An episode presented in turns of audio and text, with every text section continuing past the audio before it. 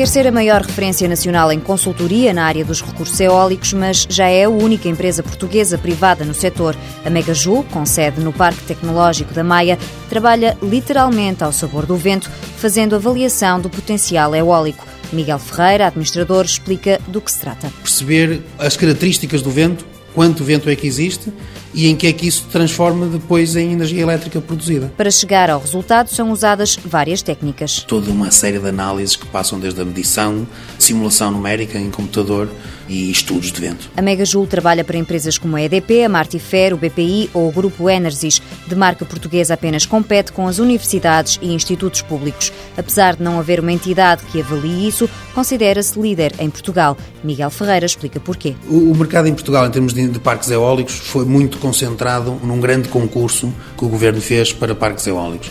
Um dos consórcios está integralmente a trabalhar connosco e no outro temos cerca de 40% dos projetos.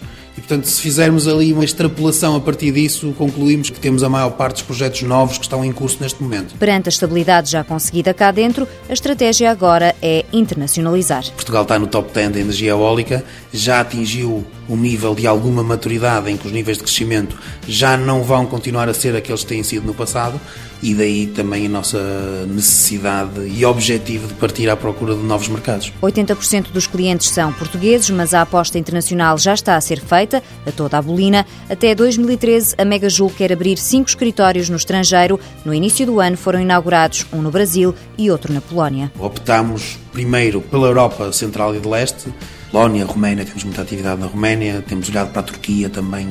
Olhamos para a América Latina, começando no Brasil por proximidades claras e óbvias, não é?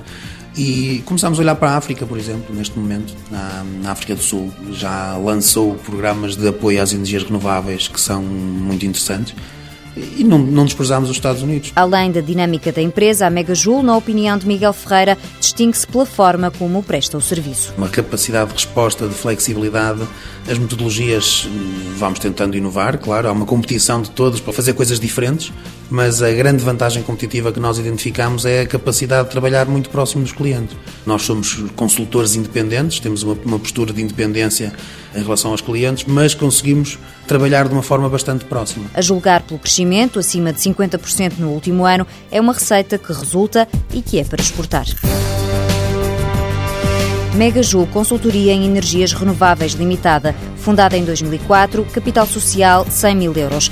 40 funcionários, faturação em 2009, 900 mil euros, volume de negócios no estrangeiro 40%.